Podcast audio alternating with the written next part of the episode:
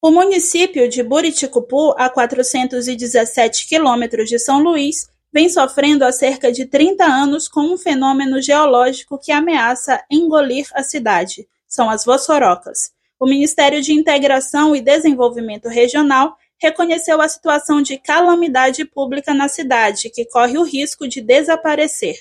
O termo vossoroca vem do tupi-guarani e significa ruptura na terra ou terra rasgada. Trata-se de um tipo mais avançado de erosão, no qual as crateras atingem os lençóis freáticos ou o final do solo.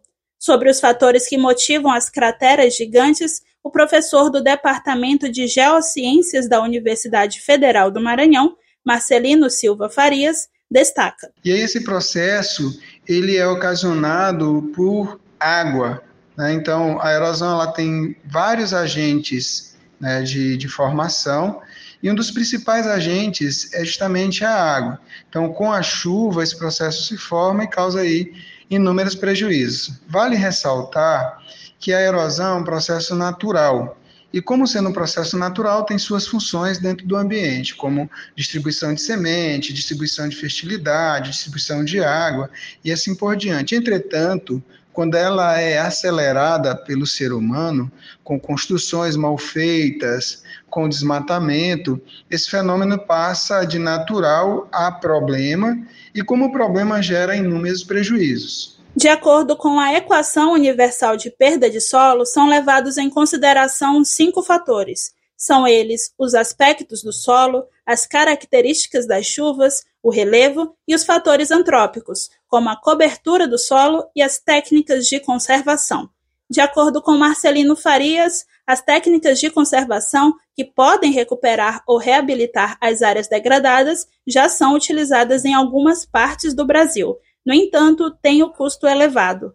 Outro agravante citado pelo professor é a falta de interesse por parte dos poderes público e privado, gerando diversos prejuízos geram inúmeros danos materiais, inúmeros danos ambientais, como assoreamento de rio, perda de solo, perda de vegetação, e também perdas de pessoas, né, morte, que é muito grave, que precisa ser considerada pelas autoridades, né, sobre o que de fato é caro, se é recuperar conter um processo erosivo ou se é perder famílias, perder casas, perder toda a identidade cultural com o lugar, perder rios, que eu considero que sejam custos muito maiores. Ao longo dos anos, mais de 50 casas já foram engolidas pelas crateras e cinco pessoas já morreram ao caírem nos abismos de Buriticupu. Marcelino Farias aponta as alternativas para diminuir as consequências do fenômeno. Primeiro, tem que ter um plano diretor coerente com a realidade, é, dizendo quais áreas podem e não podem ser ocupadas. E nesse plano diretor precisa ter estudo geológico, geomorfológico, precisa ter estudo pedológico de vegetação, precisa ter um ordenamento territorial muito forte para evitar que áreas de risco sejam ocupadas.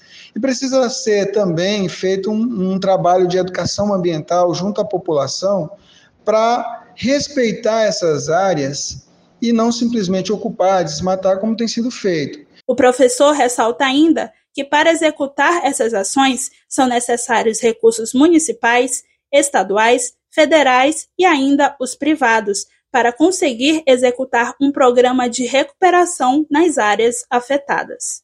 Vitória Tinoco, Jornalismo Universidade FM